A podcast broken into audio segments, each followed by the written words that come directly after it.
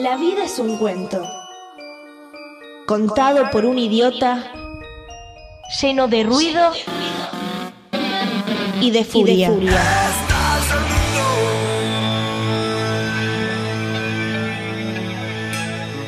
Que no significa nada. El sonido y la furia. Un programa no solo literario.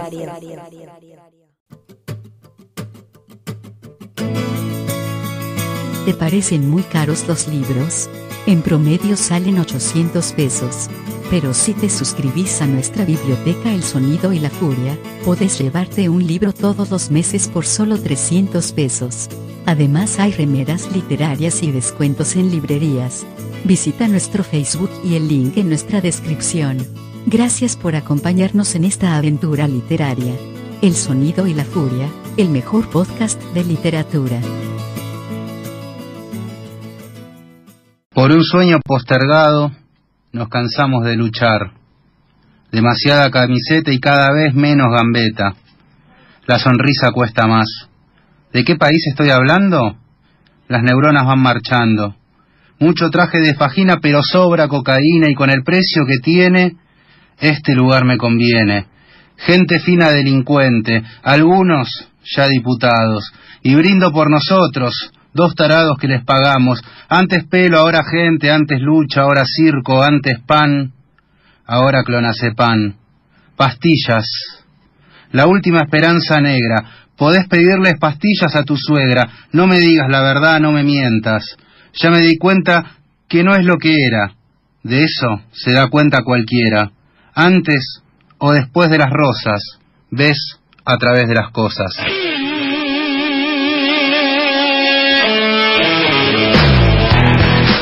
Buenas noches y bienvenidos al sonido y la furia. Esta noche nadamos las aguas del salmón. Nos visita Walter Lescano para hablar del querido Loto. Quédense ahí, háganme caso.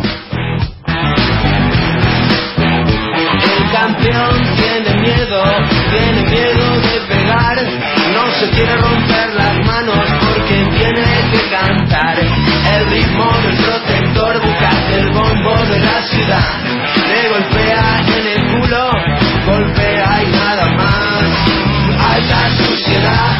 de la alta suciedad, no se puede confiar en nadie más.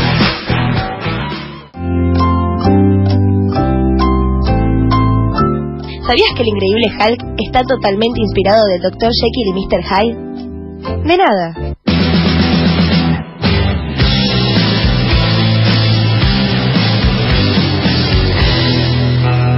El sonido y la furia, llenándote de datos al pedo.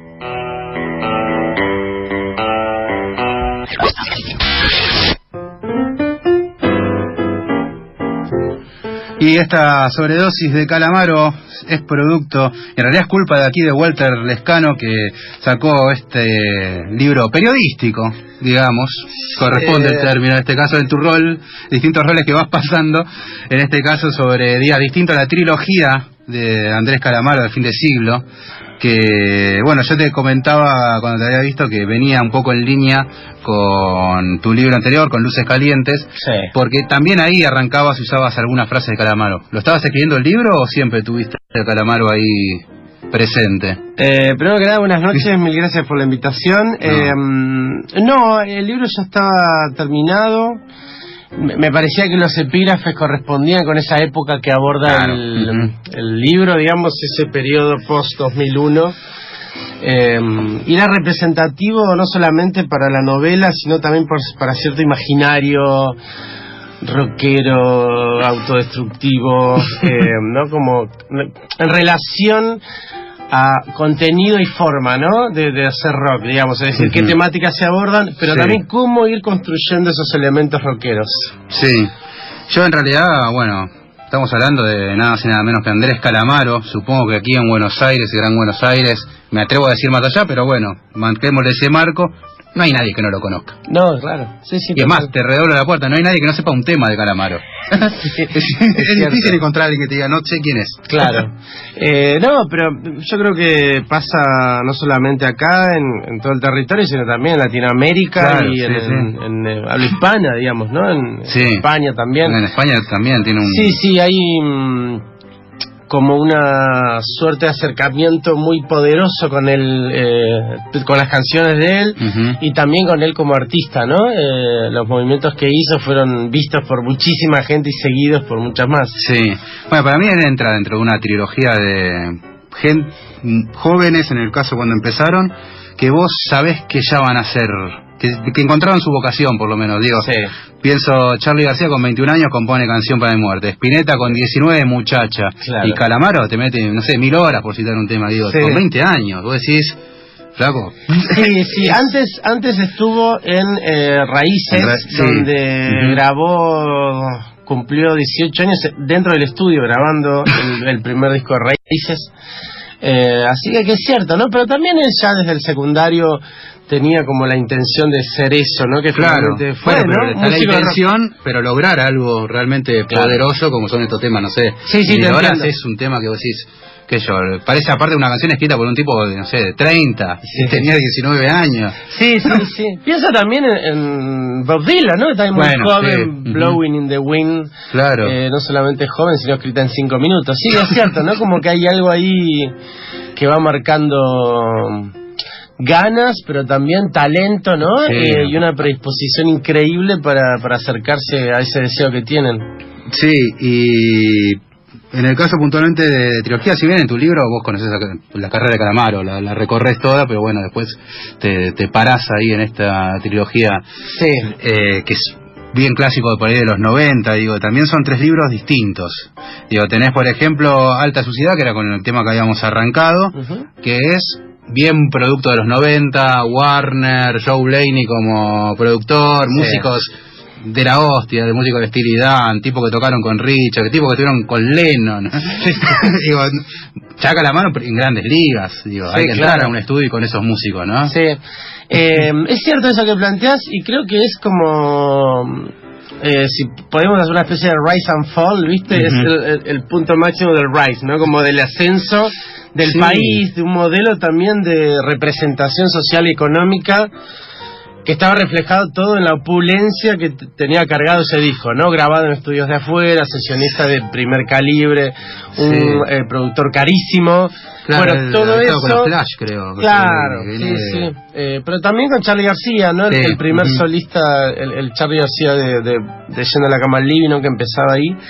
Había sido, digamos, el, el creador de sonidos increíbles de discos argentinos. Así que también era una cuestión, creo, de eh, orden político lo que estaba pasando ahí, más allá de Calamaro, digo, la lectura que hacemos nosotros con el tiempo.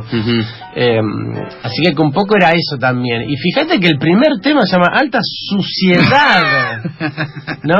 Eh, 90 puro. no, no, 90. esa mirada muy muy sutil e, e ingeniosa de Calamaro, Sí. ¿no? Que, que en algún sentido marca también la mm, digamos la lectura que podemos hacer eh, del contenido, ¿no? Del Ujú. Salon Play que tiene temas que no son solamente políticos, pero desde el título ya te marca una mirada Sí. crítica. Entonces teníamos este disco grabado en Estados Unidos. con Año músicos de- 97. 97. Exacto. Después, Honestidad Brutal, que ya empieza la ambición también de Sí. 37 canciones. Exacto, Justo doble. por la edad que Sí, tenía sí. él, que, que ese dato me lo aportaste. Sí. Eh, grabado en España, Miami, distintas partes. Y después ya terminamos con El Salmón, que es la explosión artística. Y que es Camboya, que no tiene tierra, no tiene nada, ¿no? Es, es el encierro absoluto, ¿no? Sí, eh, el- Honestidad Brutal es disco doble, la, la duración serían lo que serían tres vinilos eh, Mm, claro. y que también fue grabado acá en cuatro estudios simultáneos, ¿viste? Acá en Argentina. fue grabado durante casi un año, aunque Calamaro dice que fueron nueve meses, fue casi un año. Mm. Pero bueno, nada, la cuestión simbólica, nueve meses, un Claro, parto, un parto. es muy interesante como, edad, como relato. Claro, eh, y ahí ya se perfila un sistema de grabación caótico, a pesar de que está grabado con, con bastante dinero, salió casi 300 mil dólares, es un montón para esa época. Pero bueno, casi- época. para casi un año de laburo, eh, un montón de gente también participando, músicos. Hasta Maradona. Maradona, por Pasando supuesto, por ahí. sí, sí. Eh, Eh, Espósito. No, no, Mar- increíble. Mariano Eh, Mores. Papo. Papo sí, también, o sea. el Coti Coti, digamos, Sí. eh, Vitico, digo, un montón de gente.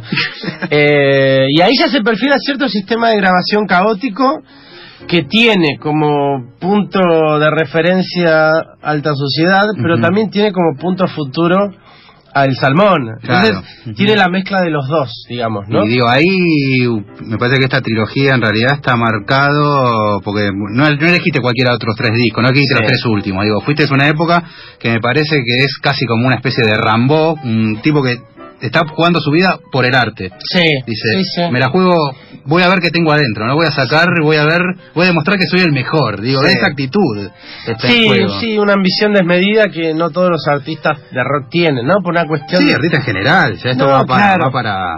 Eh, sí, sí, aparte me, me parece también que ameritaba un tipo de entrega absoluta en un momento en el que el país se estaba resquebrajando Ujú.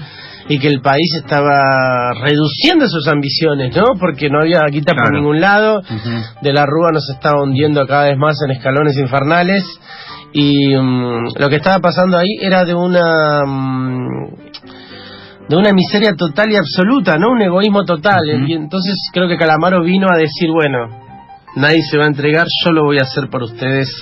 Eh, voy a tratar de, de- de encontrar la canción perfecta, ¿no? Eh, Claro, una especie, hay ¿no? una búsqueda... me gusta pensar a Ismael buscando su Moby Dick, ¿no? Eh, esa especie de, de Sí. utopía. Eh, me parece interesante. Sí, dejando literalmente la vida, diciendo, bueno, búsqueda de la canción perfecta, búsqueda de quedar en la historia, o sea, Sí. una cosa realmente muy ambiciosa y que da como resultado, bueno, primero este increscendo, ¿no? De un disco simple como 14 Alta canciones. Sociedad, a 37, y ahora 37. 103, ¿cuántos? 103, 103. Cinco discos. cinco discos en el cual obviamente hay una cosa de decir, bueno, hay temas simplones medio mm, eh, bobos, digamos, o medio Sí. así eh, infantiles, algún temazo bien atrás, después volvemos a otra cosa experimental Sí, y sí. todo, o sea, que es de alguna manera decir, bueno, es como publicar una novela sin corregir nada, todo, así, Sí. servido, no hay edición. es. Hay, hay una analogía que a mí me interesa mucho que, que la, la tomo de Martín Sarielo eh, acerca de cinco discos y también podemos pensar en esa época también a Bolaño escribiendo los Claro. cinco libros de 2666, ¿no? Para los que leyeron la novela tiene más de mil páginas Ujú. y no, no todos los momentos son geniales, hay momentos No, aburridos, no, sí hay- hay momentos también de transición, digo, también podemos pensar en eso. Y hay Claro. otro elemento que a mí me interesa que es una idea de Gabriela Esperanza acerca del Atlas como figura artística en donde dentro de, de- de esa obra de arte todos los elementos están como interconectados, como linkean en sí mismos. Creo que las 103 canciones del Salmón forman también una suerte de atlas donde podemos encontrar dentro de ella canciones que van remitiendo a otras dentro de ese mismo, digo, esos mismos discos, digo, una, ca- una canción 12 del disco 1 remite a una del disco 3, que es la Ujú. 4, ¿se entiende? Como que también hay ese juego artístico eh, de happening, de juego, de experimentación, de vanguardia, que también remite a muchos procedimientos artísticos del siglo XX, ¿no? Pues estamos Claro. hablando de un disco que salió en el 2000, Ujú. septiembre del 2000. Creo que ese límite eh, que nos da el almanaque hace también que Calamaro vaya revisando hacia atrás qué hay, qué hubo dentro del rock eh, anglosajón, pero también dentro del rock nacional y además de otras artes. Sí, además, el bueno. cine, la pintura, la literatura, Sí. muchas cosas. Sí, bueno, él, bueno, después en el bloque que viene vamos a meternos aprovechando tu vocación poética también para hablar Dale. un poco de las letras. Dale. Pero me parece que, mira, por ahí corregime si me equivoco, pero digo, de los autores es, creo yo, el más popular, por lo menos por eso Sí. que decíamos que es el más conocido y demás. Y sin embargo pienso, Charlie hizo estadios, bueno, tocó en Vélez, tocó en Ferro, Spinetta terminó en Vélez. Digo, Calamaro nunca metió un estadio, ¿no? Es raro eso. Calamaro ¿O no, es, no es un artista que, a pesar de que le han ofrecido, no es un artista Ah, que, esté necesitando ese tipo, digamos, de. Pero de bueno, hubiera sido como ¿no? una cosa, Sí. ¿viste? Que yo, tener un estadio debe ser una cosa para Sí. una caricia al ego importante. Bueno, ¿no? en España él hizo uh, el Palacio de los Deportes, que es un lugar clásico, ¿no? Allá que, que tiene capacidad para 20.000 Ah, personas. bueno, ah. Em, Pero acá en Argentina, no sé. No, no hizo, Hizo- es cierto. Como, bastantes Luna Park, Claro, ¿no? sí, como sí. lugar más grande. Pero creo que tiene que ver con una idiosincrasia de él, ¿eh? Que, mm, que lo ha llevado a esas eh, zonas. Pero también hizo eh, Club Ciudad, lugares Claro, que hacía fin de festivales, año. eh, me acuerdo, yo lo fui a ver una vez cuando se volvió con Roth, que se volvieron a Claro. juntar. Sí, esa gira, muy buena. Sí. Eh, pero, insisto, me parece que hay un patos, una esencia en Calamaro que, mm, que no necesitaba ese tipo de mm, escenarios para manifestar todo lo que podía dar, ¿no? Sí, no, no, aparte Eh. me, creo que lo disfrutás más en un lugar chico, me parece que es el tipo de Sí, artista que sí, sí. en un lugar chico, un, un lugar chico más íntimo puede andar muy bien. Sí, porque son ese tipo de, de artistas que sostienen las canciones, ¿no? No necesitan del show, la parafernalia, No, ni a- que, que te destruyan los sentidos, ¿no? A lo. YouTube, claro. 24 pantallas alrededor y demás, y bueno, y la música es lo que viene después de todo No, eso. claro, claro, un elemento más decorativo casi. Sí. Vamos a recorrer esta trilogía. Y me parece que estábamos hablando de las multitudes. Estamos frente a un autor al cual hay multitudes que lo esperan afuera. No son horas. segundo más de lástima por mí que me voy a levantar y si te falta una imagen quiero que me recuerdes así con el viento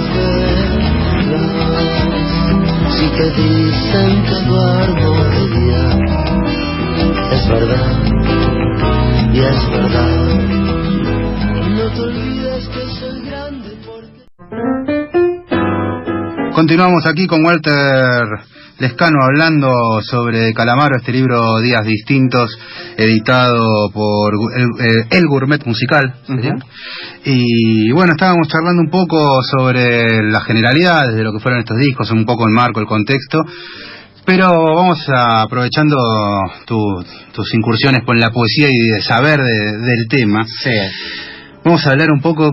Yo lo, lo- si algo le tengo que reprochar a Calamaro es que nos hizo creer a muchos de nosotros que es fácil escribir, Sí. escribir poesía.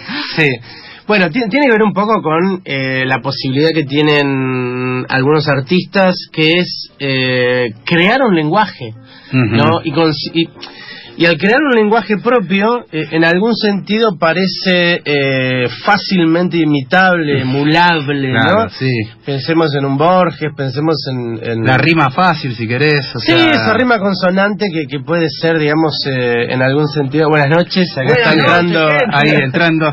desprolijamente, rima momento desprolijo de radio. Se- Momentos sepan- de radio, Walter. Momentos de Eh, radio momentos- desprolijos. Sí, donde nos saludamos, llegamos y hacemos Momentos cosas. rockeros, momentos rockeros. Sí, sí, momentos rock, rock and roll. eh. Pero bueno, justo estábamos hablando. Dij- Dijiste rima consonante y dije, acá tengo que entrar. Claro. Vamos, caramba. Era la señal. Era Vamos la contraseña. hablar sí. de esto de que Calamaro nos hizo creer a todos que escribir poesía es muy fácil, Es, muy guacho. sencillo. Sí. Es un hijo de puta. No te puede hacer. ¿Sabés que yo mucho tiempo, hablando, perdón, voy a interrumpir, No, por favor. eh, venía con mucho, venía escuchándolos y, y con muchas Acotando seguir escuchando. cosas. Sí, sí, de seguir escuchando. Pero mucho tiempo yo siempre decía que, que Calamaro me pasaba algo muy extraño, que a veces no sabía ser un pelotudo o un, un- un genio. Sí. Ah, Llegaba momentos en que decía, no me puede estar haciendo esto, no puede estar Claro. haciendo esta frase. sí, sí. Pero es genial la frase. Bien. ¿No? Te, re- te- me, eh, ¿cómo es? Te quiero, pero me, te, ¿cómo es? Te, te llevaste en marzo florero. y te rendiste en febrero. Y me pareció genial y a veces es una estupidez. Y es buenísimo. Sí, sí, sí, ¿No? total. y, y es esa contradicción tan grande que te da Calamaro. Claro, esos bordes, ¿no? Con los que Claro. trabaja. Claro. Sí. Y también el riesgo de, de incurrir en, en que quedar con el mote de cursi, ¿no? O sea, incluso bordeando esas zonas, pero diciendo no, acá sé. no, no me. Sí, eh, en realidad como que esa canción también fue una forma de desafiar, digamos, al, al mainstream rockero de que ya la, la palabra te quiero, o sea, la expresión de ella no se usaba, entonces era como una especie como de gesto punk, eh, valga la, la, la cuestión, eh, tiene que ver un poco con eso, digamos, ¿no? Yo, yo entiendo, digamos, esos límites con los que Calamaro se maneja. Yo nunca tuve dudas de que era un genio, digo, ya había hecho Nadie sale vivo de aquí, Claro, ya había compuesto grandes canciones. Que no se Bueno, creer. No, no, claro. Crímenes Perfectos Eh, me parece que es la sí. canción No, no, de los viste, 90. que conjuga esos elementos Sí. románticos y también crítica social y también mirada generacional. Eh, es muy difícil hacer eso. Por eso también creo que, el- que él, ha creado un lenguaje propio y por eso también forma parte ya del Olimpo de los solistas. Quiero decir, eh, si bien empezó, digamos, con ciertas influencias, con ciertas referencias muy claras, que puede ser de Charlie García hasta Steely Dan, Bob Dylan, la que quieras, eh, ha encontrado una forma de construcción propia de una identidad y, y de ahí han podido de ese aljibe digamos han podido ir a beber Seguimos haciendo radio Sí. desprolija. Eh, ir a beber digamos muchos artistas no de los tipitos hasta el piti Claro. Yo creo que el Piti ha hecho la canción más calamaresca del universo, ¿no? Claro. Con Fuego Fuego. sí, Sí. Es- bueno, de hecho una la grabó canción que- con él después. es- claro, es una canción que, que- que junta todos los elementos de Calamaro y hace una canción tan hermosa Sí. y tan peligrosa. Porque Sí, a mí me parece que la canción, esa canción de Piti es particularmente muy importante. En el punto de, de lo que refleja. Sí. ¿no? Esto estoy alucinando otra vez, estoy viendo esto, se está prendiendo fuego todo. Ya sé que dije antes lo mismo, pero me parece que esta vez es verdad. Y, y ese delirio, Sí. ¿no? Eh, de- de- del, per- del- del poeta que se quema, no me parece muy importante. Bueno, una de O las sea, no, es, canciones. no es nada menor, me parece la no, canción no, esa. no. Son canciones cab- caballo de Troya, ¿viste? Que Sí, son, parecen sí. regalos encantadores, pero una vez que tu mente empieza como a ver cuáles son los matices o, o aquello que parece inocente, Sí. termina siendo un mensaje increíblemente poderoso después, ¿viste? Me quedé con, con la frase que subí hace un ratito de- del libro, porque Sí. dije, a esta la tengo que subir ahora, decía. que me había quedado en ese momento que volvemos con Te quiero igual, que me parece también que reúne muchos elementos repetitivos, de, de- repetitivos no, recurrentes Sí. de Calamaro y los, y los aúna en una canción. Y, y esto de, ¿no? Te, me- te llevaste las flores y me dejaste el florero. Sí. ¿No? Esa, esa idea inmediatamente maradoniana, Claro. ¿no? De qué es lo que había en el jarrón. Sí, sí, tiene ese, ese link, por supuesto. Es, es genial. No, no, decís, claro. parece una tontera. No, está hablando de algo muy poderoso. ahí adentro. Sí, sí, sí. Eh, Calamaro lo hizo casi toda su carrera con todos los temas, ¿viste? Hay, hay canciones, sobre todo en El Salmón, que son directamente chistes que no hay un dobleza y no hay pliegues. Ujú. Es directamente una humorada que nada, tiene que ver con el ámbito del rock, es, es completamente lícito. Pero hay otras que tienen ese pliegue en el cual, dentro de, de- de lo que es la canción, hay elementos muy fuertes, no sé, Vietnam, por ejemplo, Claro. ¿no? Que habla del, nada, que habla de la chivela, lo que fue la epidemia claro. a fines de los 80. Eh, después tenés canciones también que ya son más directos, canciones ríos como con Abuelo, No tan Buenos Aires. Claro, bueno, son las nueve, es un Eh, temazo que lo Son habíamos las nueve, ¿no? también. Claro, viste, son situaciones eh, increíblemente bien retratadas por Calamaro. Y aparte con una sutileza, güey, son las nueve, yo creí que son las tres, y ya te marca lo, lo perdido, lo que te lo que te genera cuando estás componiendo algo y no sabes si se fue el sol, sí, sí, volvió, y vos estás mirando una hoja. Bueno, lo, lo que hace también ahí es una cuestión de eh, filtrar eh, rock en el pop. Eso es lo que está haciendo, ¿no? Es verdad, ¿Cómo ¿no? poder hacer eh, con un género en, en- en apariencia amable, ATP, Sí. eh, greatest hits, ¿no? Como que, que cualquiera puede escuchar, meter es, es- esa, ese tipo una de frase suciedad, de mugre. Mire señora, nos drogamos, ¿no? Claro. Voy a salir a caminar solito, a entrar en un parque a fumar un porrito en una canción tan radiable. Sí, claro, por supuesto. Pensé que para algo dejé la cuchara. Cuchara. Dejé la cuchara. Ese es fuertísimo. Sí. ¿no? Y está Pero tan- no encuentro postre, dice, no, y vos decís, Pero hay que parar de usar la cuchara. Claro, claro. Si los, todos los que vimos Trainspotting sabemos, digamos, sí, sí. sin necesidad de caer en No, ello. no, o lo que tuvimos amigos muy drogadictos, eh, también. sabemos de qué estamos hablando, pero digo, esa fue la canción, eh, el corte de difusión de ese disco, digamos. Y está ¿no? tan, met- está tan metido, o sea, escondido, si querés, porque tenés que prestar atención a la letra para sin caer y decir, ah, mira la que tiró ahí. Porque viene todo en una... Sí, aparte verdad, habla de en un Sabrán. paquete tan pop. Sabrán habla, Sí. ¿no? Como... eh, no, y recién comentábamos, cuando veníamos para acá, la frase, ¿no? Eh, dame, dame un poco de tu amor, yo a cambio te ofrezco una montaña de horror. Es buenísima. Sí. O sea, digo, Es ese amor enfermo. si vos no le prestás atención, hay, hay como una cosa que vos podés decir, ay, qué lindo, pero después automáticamente, no, bueno, no quiero este freak, este demente en mi vida. No, por, por eso digo, me parece que también eh, la canción Caballo de Troya es, es algo muy muy inteligente de Calamaro, de cómo con sonidos súper edulcorados puede meter potencias, ¿no? Claro, claro.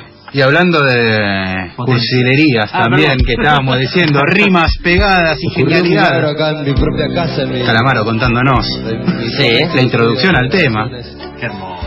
Y aparte la frase, chau 60, no digas que no te tuve en cuenta. Es hermosa. Señora, qué ritmo triste. Parece que había borrado una grabación de blues, de tristezas. Estaba grabando la siguiente base, también de rhythm and blues, cuando de repente empezó a escucharse cantando al lado mío de los instrumentos la voz anterior en coordinación perfecta, ¿entendés? Una hoja en un pajar, una oportunidad entre un millón, pequeño milagro de blues. Blues, yo era un hombre de poca fe, pero el blues, esa música descendiente directa de esclavos, que se lo leí un poco y dio algo a cambio. ¿Sabías que el marqués de Sade se ríe de tus 50 sombras mientras te latiga las nalgas con los intestinos de un chivo? De nada.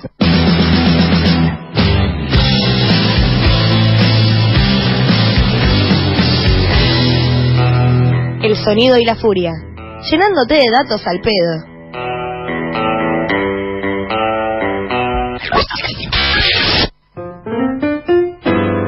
Historización del porro. Eh, buena gente, ¿cómo están? Llegamos, seguimos acá en el sonido y la furia. Estamos presentando el libro Días Distintos de Walter Lescano. Eh, nos dimos un lujo en realidad porque lo amamos tanto a Calamaro. Eh, es como que a veces no se puede decir. Vos viste que hay como una elite como que te dicen, no, que Calamaro es medio, medio berreta. Me parece que es el karma de lo ¿Ah? popular, ¿no? Todo aquel que hace algo popular es como... Es medio berretón. Sí, yo igual creo que es una. Por ahí una percepción mía, ¿eh? me puedo equivocar, que es lo más común. eh, que cada vez se escucha menos eso, ¿eh? creo que ya es, que, digamos, le pudo dar una vuelta de rosca a, a cierta cierto esnobismo. Porque también Calamar es un poco snob, ¿no? En cuanto a sus gustos. O sea, digo, también vemos que, que, como dijo alguna vez, en mi casa se escucha Thelonious Monk y Dalila, lo ha dicho, o sea, está grabado.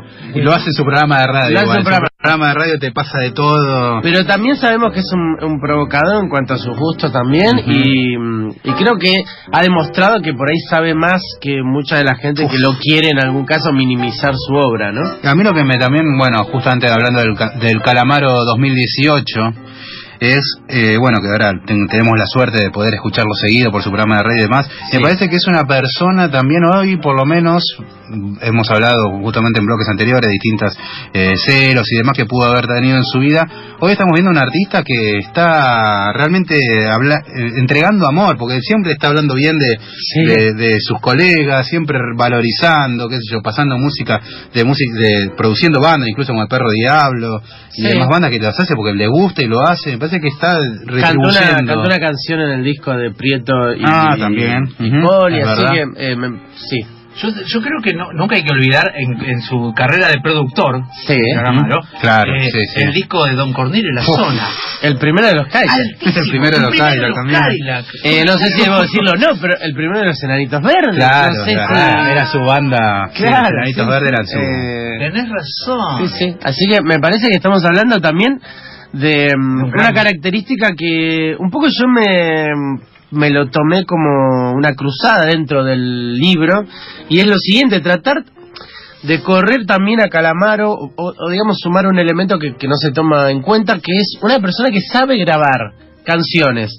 Claro. El elemento, digamos, técnico, científico, también lo tiene, no solamente como hacedor de grandes estribillos, grandes letras, grandes melodías, aquellas cosas que parecen que es el anzuelo para la masividad, sino también tener ese elemento, digamos, de freak de la técnica. Y del gusto del productor de grabarse desde un portero eléctrico. Sí, es muy bueno. Es carísimo, además, sí, haciendo un cover de Sandro, ¿por qué? ¿Por qué todo eso? ¿Viste? Pero andás a ver. Saber Pero... hacer esas cosas. Eh, igual, volviendo un poquito con, la let- con las letras, no quiero que Sí. se nos pase el tiempo y No, no, dale. no comentártelo. Ah, Hay algo que le pasa a Calamaro que me parece que tiene que ver con entenderse en una obra completa. Bien. Digo, porque eh, en, en su lírica más que nada, vos, vos ves, eh, estoy cansado de esperar, pero no tengo a dónde ir, ¿no? Sí. Eh, vení eh, quiero llevarte conmigo y no voy a ninguna parte. Bien. Eh, los abriles olvidados en el ropero, Bien. ¿no? Y empiezan, y empiezan a repetirse frases en diferentes canciones, que hay como una referencia constante a él mismo, a su propia obra en realidad, Sí. que me parece que aúna todo, y cada vez que aparece eso, es como diciendo, bueno, es un guiño que te estamos haciendo para, esto pertenece al mismo tipo de obra, Sí. ¿no? Eh, eh, ahí es, me parece que hay, hay Sí. algo de un juego de obra completa que me parece brillante de él, eh, y, y el, y el que le haya gustado tanto una frase y, se- y la vuelve a utilizar. Sí, mira, eh, James Salter, viste, es un escritor norteamericano que dice, el estilo son esas mil palabras de las que te enamorás. Eh, creo, creo que. Calamaro ha encontrado esas mil palabras desde Sí. muy joven, desde incluso su primer disco, te diría, Hotel Calamaro, eh, y que luego ha- había llegado como al sumum de su estilo con Nadie sale vivo de aquí, por lo menos en esa primera parte, en donde él construyó, digamos, ese estilo propio. Después llegó a la masividad, pero él ya tenía su propio Y estilo. aparte la seguridad, porque poner tu apellido como parte del título del disco. Totalmente, digo, ¿no? En el primero. Hotel Morrison. es- Claro, además. O sea, todo lo que significa Sí, eso, ¿no? Es decir, yo me la banco, estoy acá, me paro. sí, sí, estas son mis canciones. Eh, y por otra parte también está la cuestión de eh, la forma de cantar de él, no solamente el timbre de voz, Sí. para mí con Los Rodríguez llegó como al, a su modelo de cantante Sí, de estilo. ideal, todo. sí. al que él quería llegar, le- o sea, como no, no, no se puede tener la voz de Calamaro si no es con experiencia, ¿viste? No, no es que na- nació Freddie Mercury, ¿viste? No, y pela no, desde el primer... O sea, necesitas experiencia, necesitas vida, necesitas porro, necesitas Mucha amor, seguridad. desamor, También. seguridad también, coincido. Así que son como un montón de, de- de situaciones y elementos eh, y materiales que vas construyendo eso que vos bien planteás, ¿no? Acerca de cómo volverte inolvidable con una canción que la escuchás por primera vez y pareciera que ya está remitiendo a otra canción. Que ya la Sí. conoces. Que ya la conocés automáticamente, En ¿no? literatura se llamaría encontrar tu propia voz, ¿no? Totalmente, ¿no? Eh, hay, hay algo Tu ahí que... estilo. Sí, sí, hay algo ahí que Calamar es un gran lector. Igual creo que tiene que ver con una formación casi de toda una vida, te diría, lo que él va logrando con la lírica eh, y las composiciones que hace. Pero mm, yo lo veo como un valor, la posibilidad de hacer una obra que inmediatamente se impregne en la frente de alguien. Yo lo considero algo increíble, ¿no? Eh, en narrativa es lo más complejo que hay conseguir una voz propia. Creo que en la música también, y, y- y- y- y es un regalo del cielo lograrlo. Cual- que, que uno, que lo primero que haga cuando toca una canción es saber que sabe con cuatro acordes toca un montón de canciones de Calamaro, Sí, un montón de él las toca, y te las sabes y te gusta y las practicás, y eso Sí. es popular, sí. ¿no? Pero lo que tiene que... Está bueno eso que decís vos, porque también me parece importante dar cuenta de una cosa. Calamaro no toca cuatro acordes o cierta manera porque no sabe más notas. No, Mm. claro. O sea, digo, es, esa es la inteligencia, digamos, de, de un gran artista. Me parece que, es decir, con estas cuatro me arreglo perfectamente. Es, De es- hecho- es Mark Sandman. Por eso, o sea, de sí, Morphine. sí. De hecho, ahora se en nota. estas dos cuerdas tengo todas las notas. No, dice, en una sola cuerda tengo todas las notas. Yo tengo dos cuerdas en el bajo. Entonces es un exceso lo mío. es un No, pero de hecho es verdad esto que decís porque uno lo viene escuchando durante todos estos años y ahora que tiene músicos virtuosos, ahora que está Sí. con Baltasar Comoto, con Berneri, que está recontra bien equipado, lo notás diferente, que de golpe aparece un solo de guitarra, que está muy bueno, pero digo es verdad, todo este tiempo no estuvo eso. Sí, sí. Y era igual de eficaz. Pero vos fíjate lo que vos decías con, con mucha sagacidad cuando grabó eh, Alta Sociedad. Tenía los Claro. mejores sesionistas del planeta Earth. No, no los mejores de Estados No, Unidos, claro, los sí, mejores de la Ever, Tierra. Ever, ever, sí, De la sí, Sin historia. embargo no hizo nada. Pero digo, él pudo comandar. Era un tipo que había llegado a- con una experiencia, inteligencia y, y visión de lo que quería de poder comandar una grabación con los mejores músicos del planeta. Eso no, casi nunca se le atribuye a Calamar y me parece como una injusticia y un poquito quería saldar con el libro. Claro. Ese tipo de cuestiones, ¿viste? Sí, totalmente, totalmente. Y contanos un poquito eh, como dó- dónde podemos conseguir el libro, cómo está la, la cosa con, con, con la gente de El de- gourmet. del gourmet musical. Sí, bueno, nada, los quiero mucho. eh, Leandro Gracias, Donoso también. y Ah, equipo. bueno. Leandro Donoso, mi editor, eh, y a toda la gente que labura con él, eh, nada, se- te tratan increíble.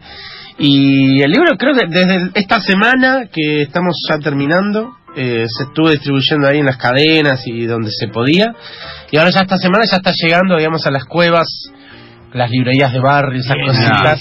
Hablando de eso, entonces, podemos decir, aquel que quiera eh, llevarse días distintos, realidad cualquier libro que se te cruce por la cabeza, es aquí a unos metros de la radio, en librería Rodríguez Almagro, Sí, Pringles claro que 486. Exacto.